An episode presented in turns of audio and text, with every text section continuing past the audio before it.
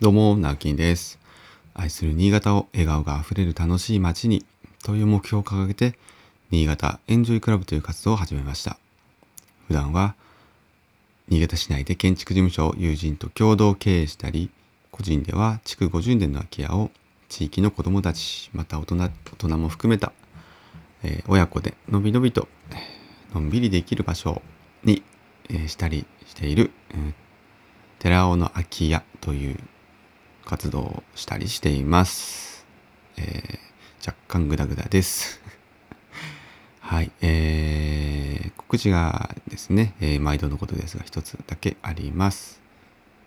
明日か、えー、8月7日土曜日、えー、明日の午後1時半から八千代の空き家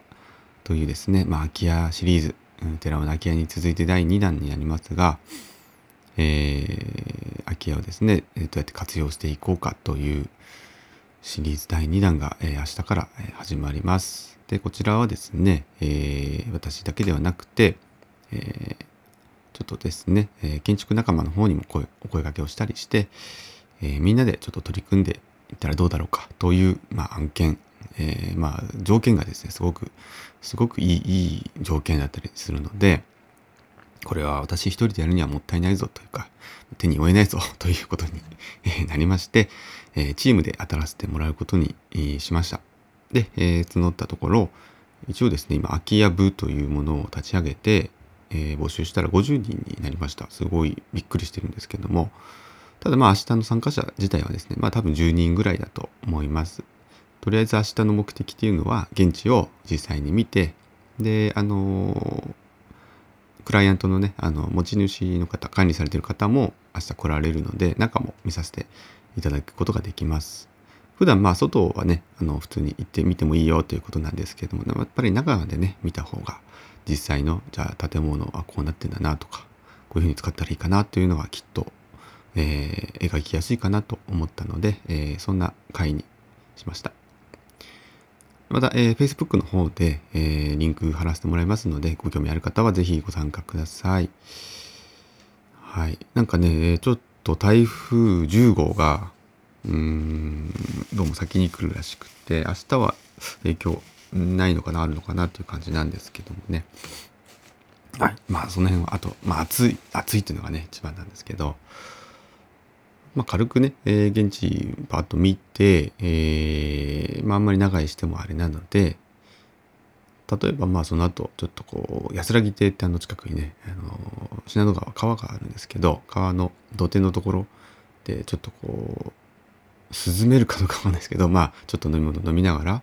少しこう感想を言い合ったりとかその妄想を話してみたりするみたいなところまでできれば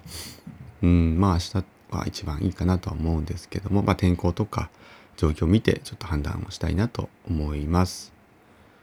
はい。で、その後はですね、オンライン上で、うん、まあ、アイデア出しというか、えー、なんかプランをこ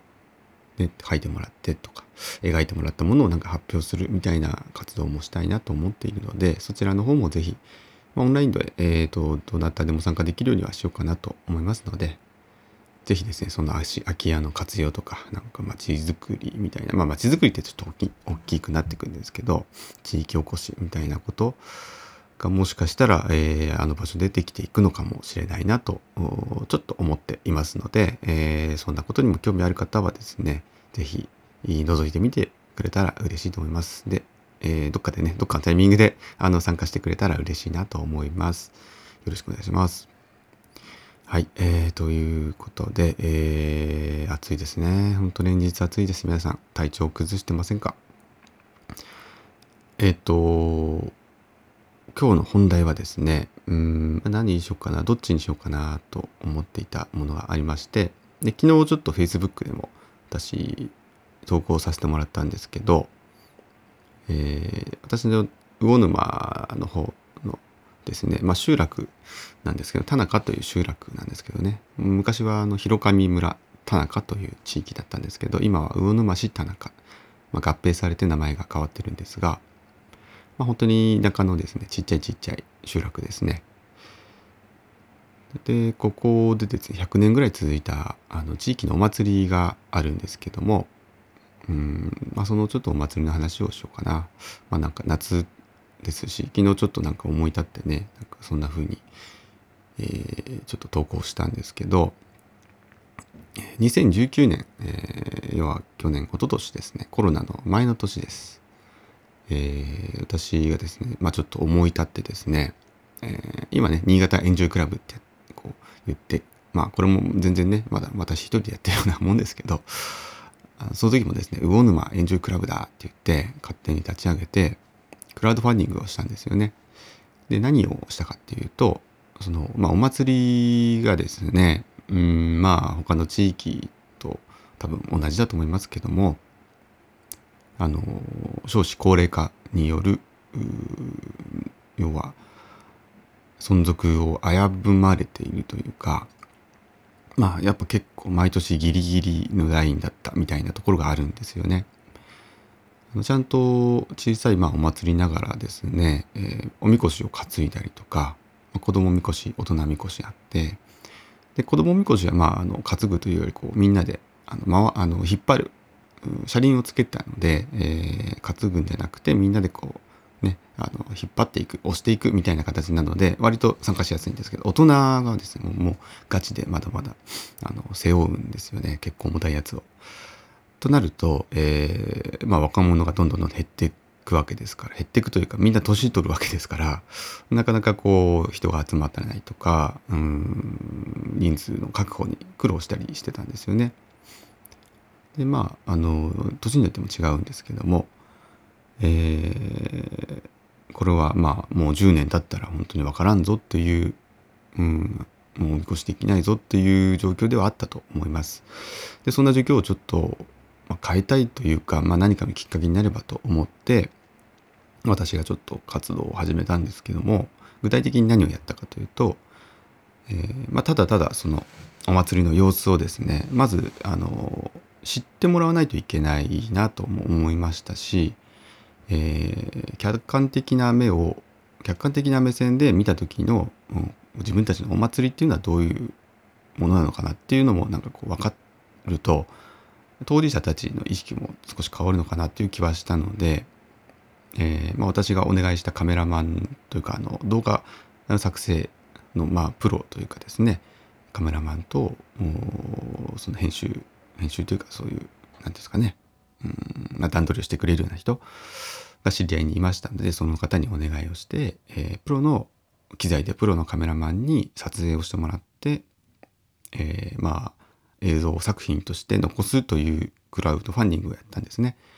で、費用が本当にあの30万円でっていう話だったんで、30万そのまんま、え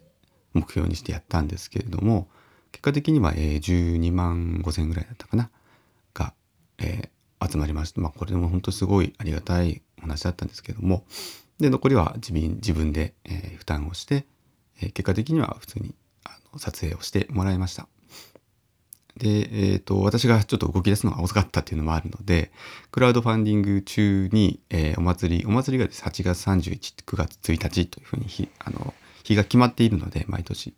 もうそのお祭りがもう来ちゃったんですよね。お祭りの時にす、でに、あの、クラウドファンディングがもうや、まだまだやってたという状況なので、もう先に撮影を実はやったということなんですよね。で、クラウドファンディング終わって、えー、まあ、結果12万円集まってっていうでお支払いしてっていう形になったんですけどでこの動,、まあ、あの動画をですねショートショートの本当に何て言うかギュッと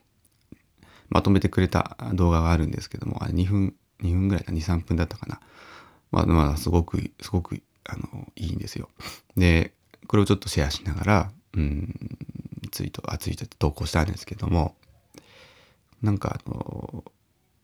なんかこれ紹介するだけで時間がなくなっちゃう。またちょっと明日も話すかもしれない。明日土曜日か。あ、でも話すかもしれないです。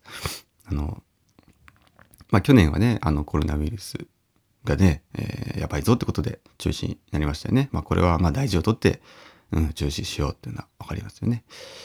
で、今年はですね、どうもまだ感染拡大してきて、魚沼市でかな？ちょっと私調べてないですけど、ね、やっぱ85人かいいのかな？やっぱ感染者数が感染者が出てしまったのででまだまだこれ収まる、えー、がないですよね。まあ今年も中止だろうと。まあ満場一致で中止と。じゃあですね、まあこれから今皆さんワクチンワクチンをね、打ってるわけですけど、えー、ワクチンを皆さんがじゃあほぼ打ち終えましたという来年はどうなるんだろうね？っていうような、えー、内容でちょっと投稿したんですね。ワクチンって、まあ私もね、もう打てるなら早く打ちたいなと思ってるんですけど、打ったからといってコロナウイルスがこの世から消えるわけではないので、えー、まあ、感染っていう意味ではし続けるんだと思うんですよね。で、そんな中で、じゃあどうやってこう生きていく、どうやって共存していくっていうフェーズに、えー、やっと入れると思うんですけど、そうなった時にじゃあお祭りの形っていうのはどういう形になるのかな。多分、まあ開催する、しないの2曲じゃなくて、じゃあどうやってするっていうふうにやっと来年になる気がするんですよね。その時に、じゃあ、そのお祭りはやるけど、おみこしはどうするみたいな。ね、こう密集して、マスクもしないで、